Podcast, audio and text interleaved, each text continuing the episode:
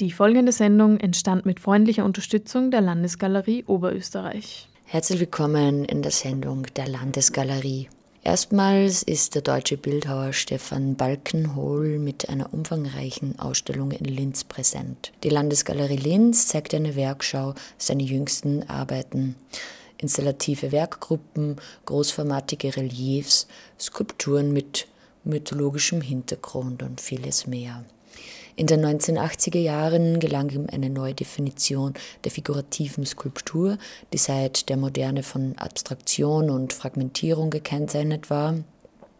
Merkmale seiner Skulpturen sind die grobe Bearbeitung des Werkstoffes Holz und eine Zurücknahme von Mimik oder Gestiken in seinen Figuren. Gabriele Spindler, Leiterin der Landesgalerie Linz, zur Arbeit von Stefan Balkenhol. Stefan Balkenhol ist so ein Künstler, den, wo man glaubt, die Arbeiten zu kennen. So auf den ersten Blick hat man gleich mal so diesen Mann mit schwarzer Hose und weißem Hemd vor Augen.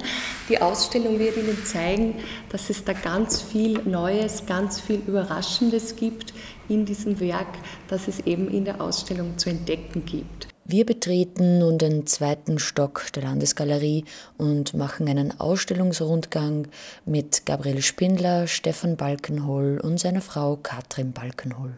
Skulptur braucht Licht, hat es geheißen. Also mussten wir oder wollten wir alle Wände, die äh, hier die Fenster verblendet haben, abbauen. Deshalb präsentieren sich auch die Räume meiner Meinung nach wieder in einer ganz anderen Form. Es ist wirklich immer wieder erstaunlich, wie Ausstellungen auch die Räume mit verändern und wie man den Raum mitdenken muss, auch bei der Konzeption von Ausstellungen.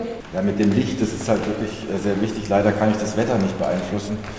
Also gestern äh, hat sich diese die Skulptur äh, da in einem wunderbaren Sonnenlicht präsentiert. Das ist also schon sehr wichtig. Als Empfang gleich das Titelmotiv sozusagen, das Einladungsmotiv, so als äh, erster Eyecatcher, wo natürlich gleich mal auch die Dimension vielleicht manche verwundert im Vergleich zu diesen ganz übermenschengroß sozusagen äh, großen Arbeiten, dann die kleineren, kleinere Dimension bei diesen Skulpturen.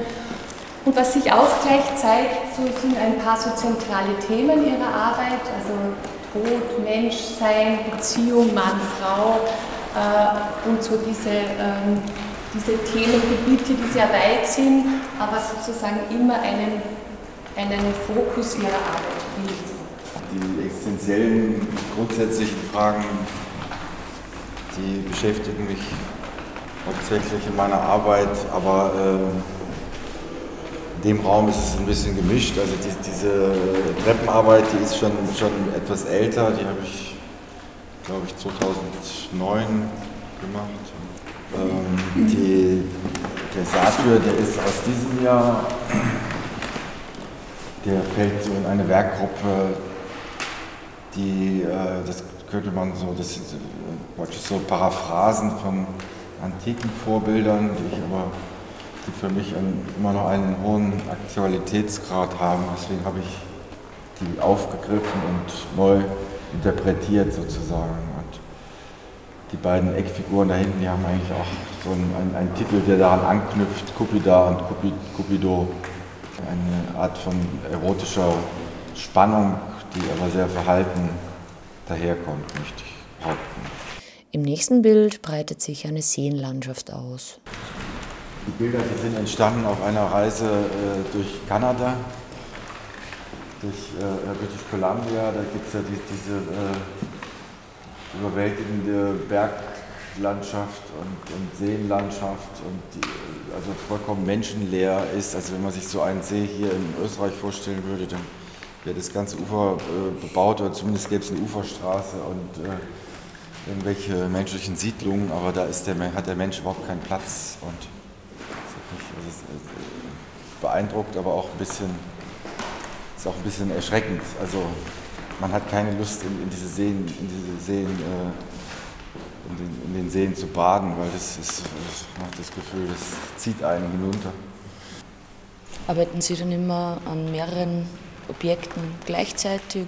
Punktuell, immer für, für bestimmte Anlässe meistens. Also es sind natürlich Sachen, die mich äh, beschäftigen zu der Zeit, die ich dann realisiere. Also jetzt habe ich zum Beispiel demnächst genau in einer Woche eine Ausstellung in Helsinki in einer äh, Galerie. Da muss ich jetzt auch morgen gleich weiterarbeiten dran und dann und es ist auch notwendig, zwischendurch mal Pause zu machen, weil man ja dann äh, einen Dinge, Tag Linz. Die, genau die Dinge nicht mehr sieht, sodass man ähm, also beim Arbeiten noch relativ dicht am Holz steht und äh, der Schritt zurück dann vielleicht auch gleich der Schritt zurück und zu einer anderen Figur ist, wo die Augen dann etwas anderes sehen, sodass man dann nach einer Weile dann wieder zurückkommen kann und eigentlich sieht, was man da getan hat, was man macht. Also es gibt auch manchmal so, so eben Themen für, für, Ausstellungen oder Werkgruppen, die dann zusammenhängend sind. Und jetzt für, für Helsinki ist es, hatte ich mir das äh, Thema Icons, also Ikonen vorgenommen und das ist also wieder eine ganz andere Geschichte. Warum die Arbeit mit dem Werkstoff Holz? Das, also ich habe ja ziemlich früh angefangen, äh, mit, mich, mich, für Kunst zu interessieren. Ich bin ja in, in als Jugendlicher in Kassel aufgewachsen. Da, da, findet ja alle damals vier Jahre die Documenta statt, also internationale große Kunstausstellung. Und das äh, hat mich damals schon interessiert und ich als pubertierender äh, Jugendlicher ist man dann na, ahmt man nach und äh, interpretiert auch wieder neu und die Bildhauerei, das war immer das, was mich am meisten interessiert hat. Das, also die, diese Präsenz von Skulptur im Raum und eine neue Realität schaffen. Also Malerei ist ja schon immer konzeptueller, einfach weil es auf, sich auf zwei Dimensionen beschränkt, beziehungsweise dritte Dimension so virtuell hervorruft. Und ähm, dann ist es, als wenn man irgendwie äh, sich austoben will, dann ist Holz am einfachsten zu bekommen und da wurden irgendwelche Straßenbäume gefällt und die konnte ich dann mitnehmen und habe die in meinen Keller von meinen Eltern geschleppt und da drauf rumgehackt. Und aber das ist dann unterbrochen worden durch, im Studium habe ich ja überhaupt nicht mit Holz gearbeitet und dann mit, äh, bei Ulrich Rückrem in Hamburg studiert mit Stein und da war auch keine Figur äh, vorhanden, das war äh, mehr konzeptuell und konkret und minimalistisch, was ich da gemacht habe. Erst gegen Ende des Studiums habe ich dann ganz von vorne wieder angefangen mich gefragt, was ist die Figur, was kann sie, was soll sie heute oder was kann sie heute, wie, wie können wir sie heute sehen und was kann ich damit anfangen. Stefan hat immer was ganz Schönes gesagt über die Wahl des Materials, dass er sagte, ich kann eigentlich immer nur so schnell arbeiten, wie ich denken kann. Und das, ähm, das schließt Stein aus, weil er viel zu ungeduldig ist, weil der Stein einfach so unendlich Kraft und Anstrengung braucht, um den in Form zu bringen.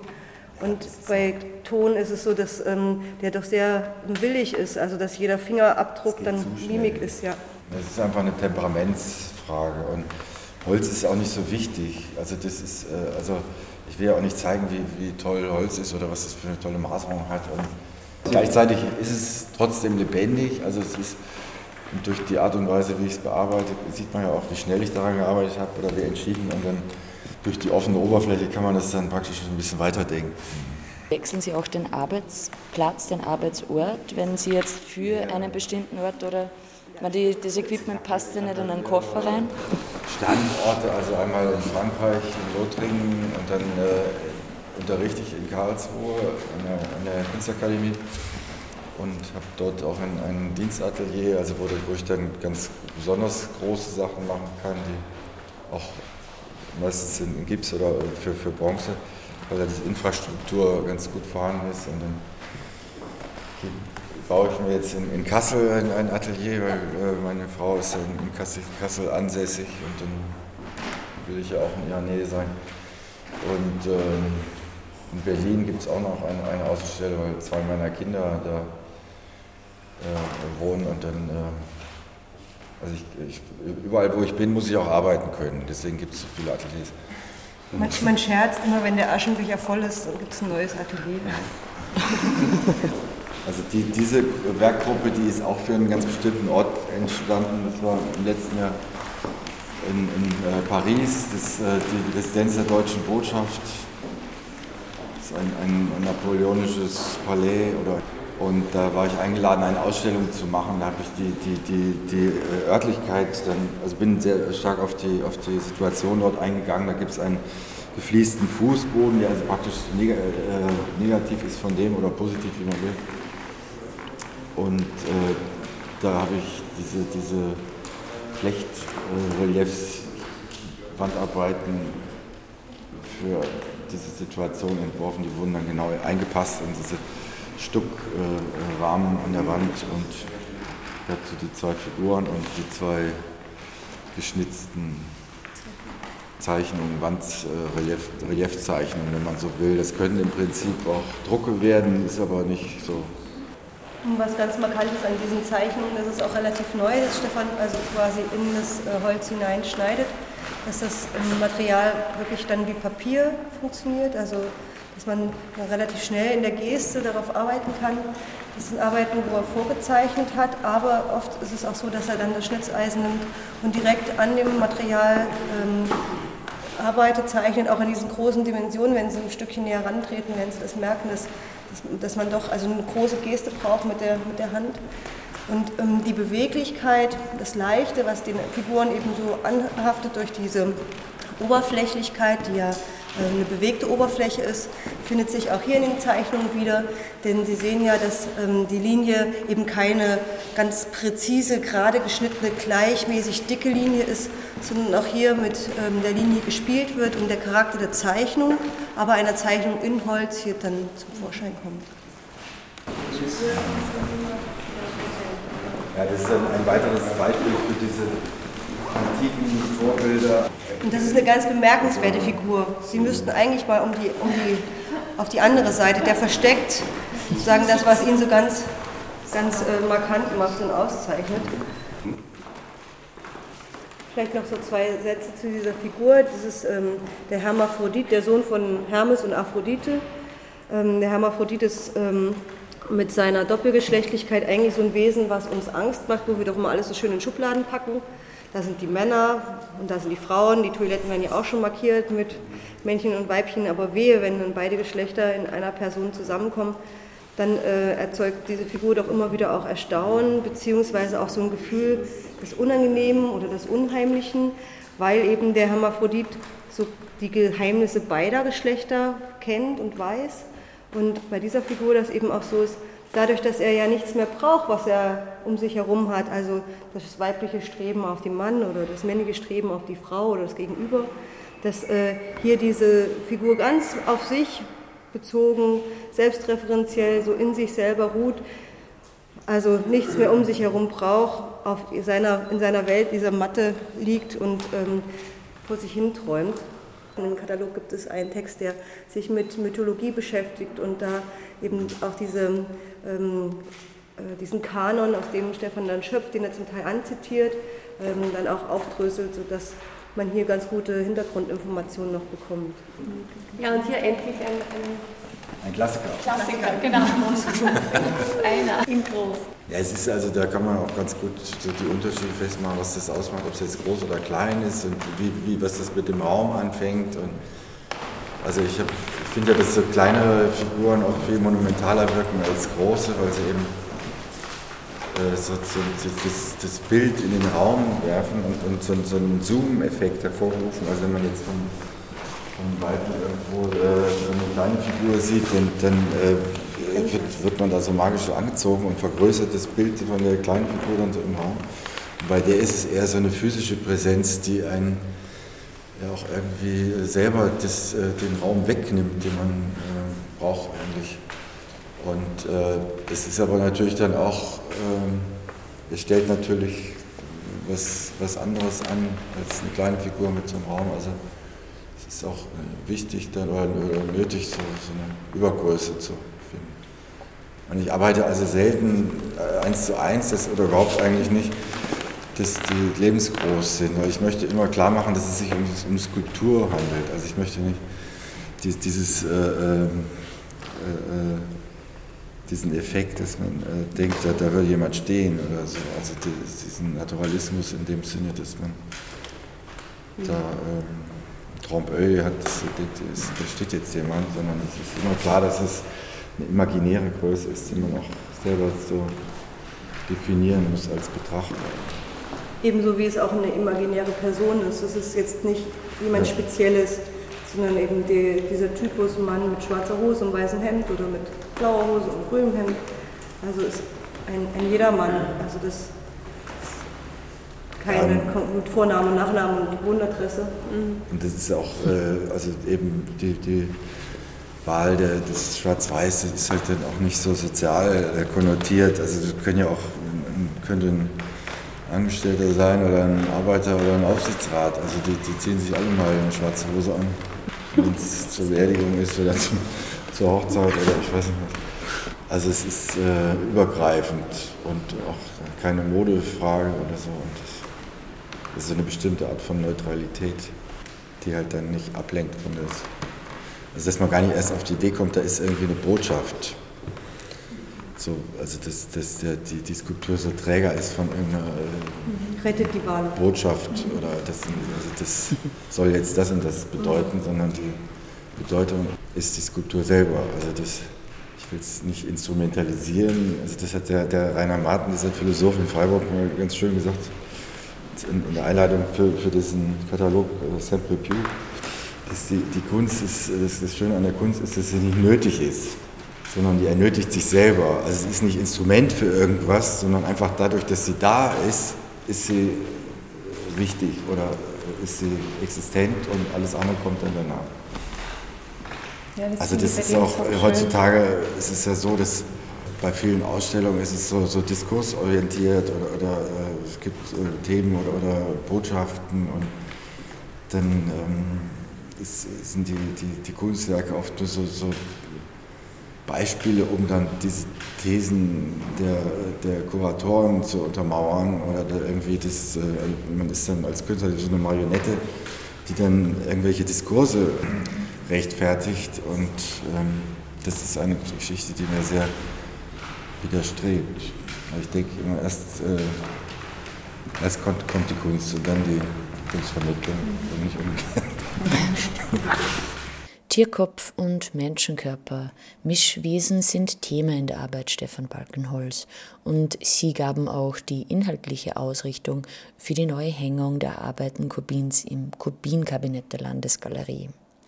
Stefan Balkenholz zu seiner Arbeit und den Mischwesen. Ja, ich habe in den Anfang der 90er Jahre habe ich schon mal äh, mich mit Mischwesen beschäftigt, also ausgehend von also es gab immer mal Tierskulpturen, weil ich, weil ich ähm, so ein bisschen wegkommen wollte in der, in der, von diesem anthropozentrischen äh, Weltbild da und in der Ausstellung mal so ablenken wollte von Mensch und Menschenbild und dann auch mal Tier.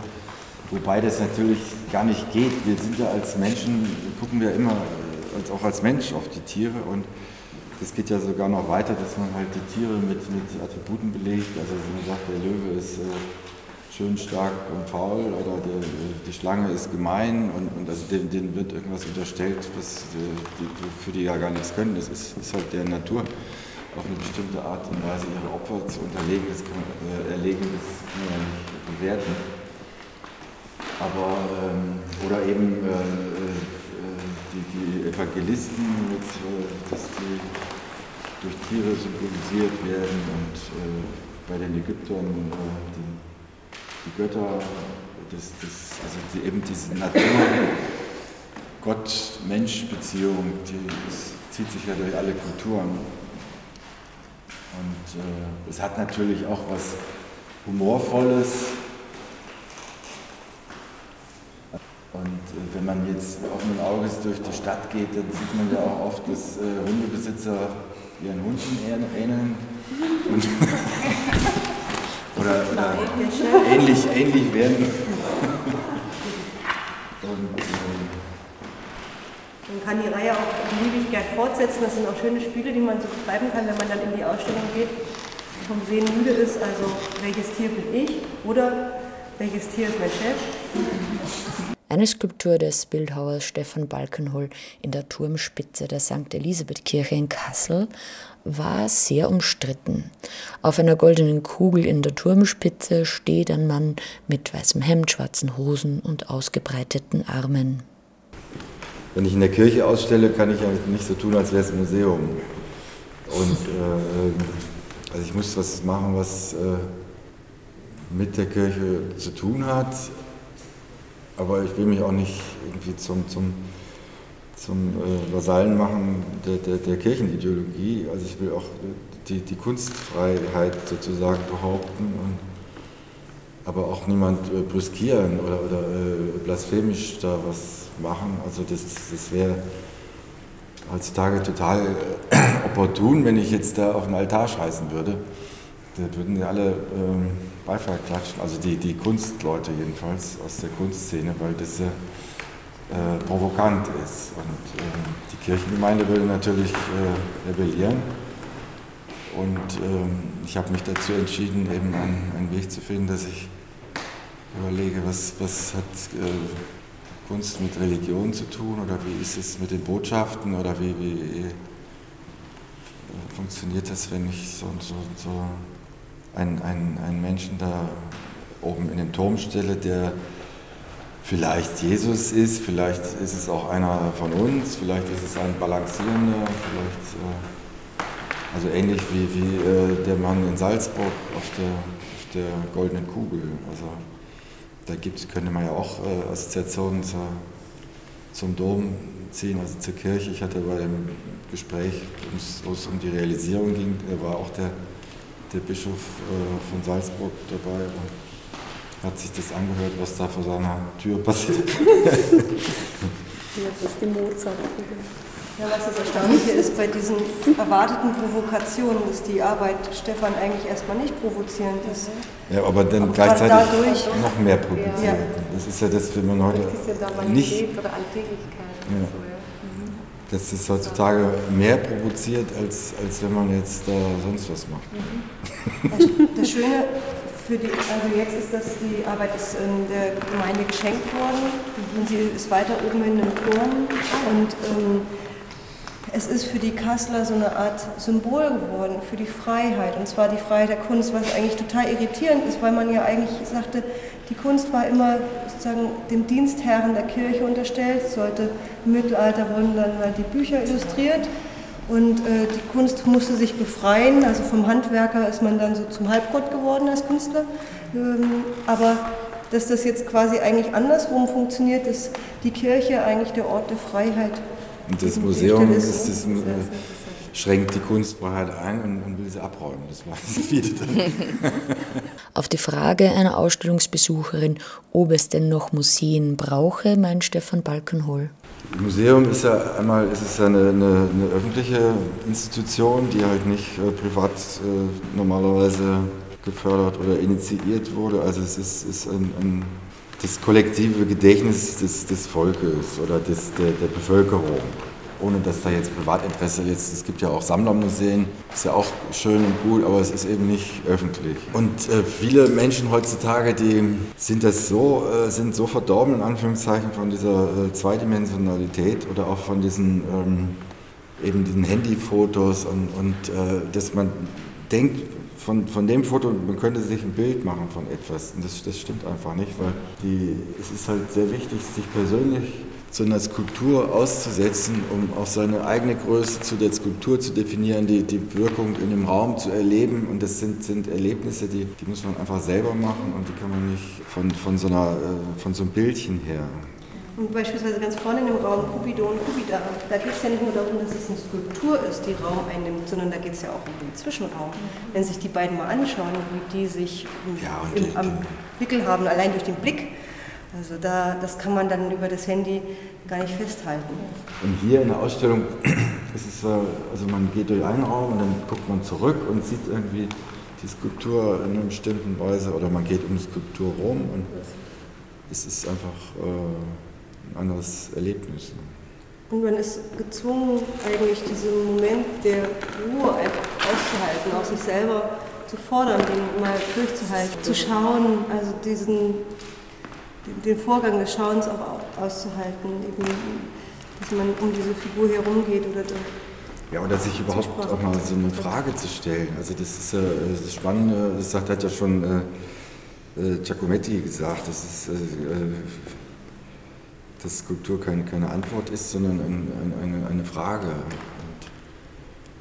das, und dass man diese, diese Offenheit im Raum stehen lässt und auch aushält, dass man nicht gleich da einen Stempel drauf kriegt und einen Untertitel und, und fertig. sondern dass man sich selber, also dass man dieser, dieser Lehre erstmal ausgesetzt ist und äh, selber da eine Bedeutung für finden muss und kann. Das ist natürlich auch eine, eine wahnsinnige Freiheit, aber Freiheit ist halt anstrengend, weil man die beleben muss. Gabriel Spindler, Katrin Balkenhol und Stefan Balkenhol zu den Arbeiten des Bildhauers in der Landesgalerie Linz. Stefan Balkenhols Werkschau ist zu sehen bis 22. Februar 2015. Wie immer, so auch bei dieser Ausstellung, wird ein umfangreiches Rahmenprogramm geboten. Zum Beispiel am 27. November um 19 Uhr Dr. Rainer Metzger mit Bemerkungen zu Balkenhol. Am 22. Januar um 18 Uhr gibt es eine Themenführung mit Doktorin Inga Kleinknecht, Balkenhol und die Kunstgeschichte. Am 5. Februar um 18 Uhr Frau Magistra Gabriele Spindler zu Mythos und Eros im Werk von Stefan Balkenhol. Mehr Programm ist zu finden auf der Website der Landesgalerie www.landesgalerie.at. Ebenfalls im Oktober wurde das Kubinkabinett der Landesgalerie neu bestückt. Kubineske Mischwesen, die sind nun zu sehen bis 15. März 2015 und die Kuratorin Monika Oberchristl dazu. Ja, diesmal haben wir die beiden Räume äh, dem Thema Kubineske Mischwesen gewidmet. Warum? Wir versuchen auch immer wieder die Ausstellungen sozusagen der Hauptausstellung anzupassen und da wir auch schon Misswesen bei äh, der anderen Ausstellung, bei der Ausstellung des Herrn Balkenhol gesehen haben, haben wir auch versucht, hier zu diesem Thema einige Blätter zu finden. Ja, und wie Sie sehen, wurden wir wirklich mehr als fündig, denn Kubin hat wirklich von Beginn an, also man kann sagen bereits in seinen frühen Arbeiten, bis zu seinen späten Arbeiten immer wieder Mischwesen äh, gezeichnet, gemalt, in unterschiedlichen Aspekten. Also wenn ich Ihnen nur hier ganz kurz diese Serie zeigen darf, es ist eine Serie von Temperabildern, einer Technik, die Kubin wirklich nur ganz, ganz kurze Zeit äh, betrieben hat, nur zwei Jahre seines Lebens, war Kubin quasi Maler, sonst war er ja Zeichner und Illustrator. Diese Arbeiten sind sehr, sehr selten, sind im Kunstmarkt daher, Kunstmarkt daher auch vom Preis her sehr, sehr teuer. Und äh, dadurch, dass die Arbeiten im Grunde für Kubin so untypisch sind, werden sie oft bei Ausstellungen auch nicht präsentiert, weil sie in diesen gesamten Kontext nur sehr schlecht hineinpassen. Äh, diesmal wiederum hat das für unsere Ausstellung sehr gut gepasst. Und Sie sehen also hier die Verwandlung, den Ochsenfisch und den Feuerfisch. Ähm, über diese Arbeiten, äh, ich habe extra autobiografische Zitate herausgesucht, schreibt Kubin, äh, dass er hier seine gesamte Fantasie, die er hatte, hineinlegte und versuchte in Form von Hautfetzen, äh, diversen Blättern, Strahlen, Pilzen und allem Möglichen, gekennzeichnet wiederum durch den besonderen Lichteinfall. Also er hat bestimmte Sachen wie herausgezoomt, diese Sachen gestaltet. Und äh, das war ja eine Phase, wo Kopin wirklich ein Suchender war, wo er nicht wusste, geht er wieder zurück zur Zeichnung. Und er schreibt auch, dass in dieser Phase ihn nichts mehr geärgert hat, als wie wenn Leute zu ihm gekommen sind und ihn angesprochen haben, ja, Herr Kopin, was ist denn mit Ihren frühen Arbeiten? Er wollte zu dieser Zeitpunkt nur über diese Arbeiten wirklich reden. Also Arbeiten, die wirklich relativ selten ausgestellt werden. Die Kuratorin Monika Oberchristl zu den kubinesken Mischwesen im Kubinkabinett der Landesgalerie. Einen letzten Hinweis habe ich noch in dieser Sendung für euch. Unter dem Titel Frisch eingetroffen wird eine neue Ausstellungsreihe der Landesgalerie Linz eröffnet, die einen spannenden Einblick in die Neuerwerbungen der letzten Jahre vermittelt. Die Präsentation und Vermittlung zeitgenössischer fotografischer Tendenzen stellt einen programmatischen Schwerpunkt in der Ausstellungstätigkeit der Landesgalerie dar. Ein Schwerpunkt, der sich durch Neuankäufe auch in den Sammlungsbeständen nachhaltig manifestiert. Zu sehen bis 15. März in der Landesgalerie. Das war die Sendung der Landesgalerie. Eine nächste wird es geben am 18. Dezember. Bis dahin wünsche ich euch eine schöne Zeit.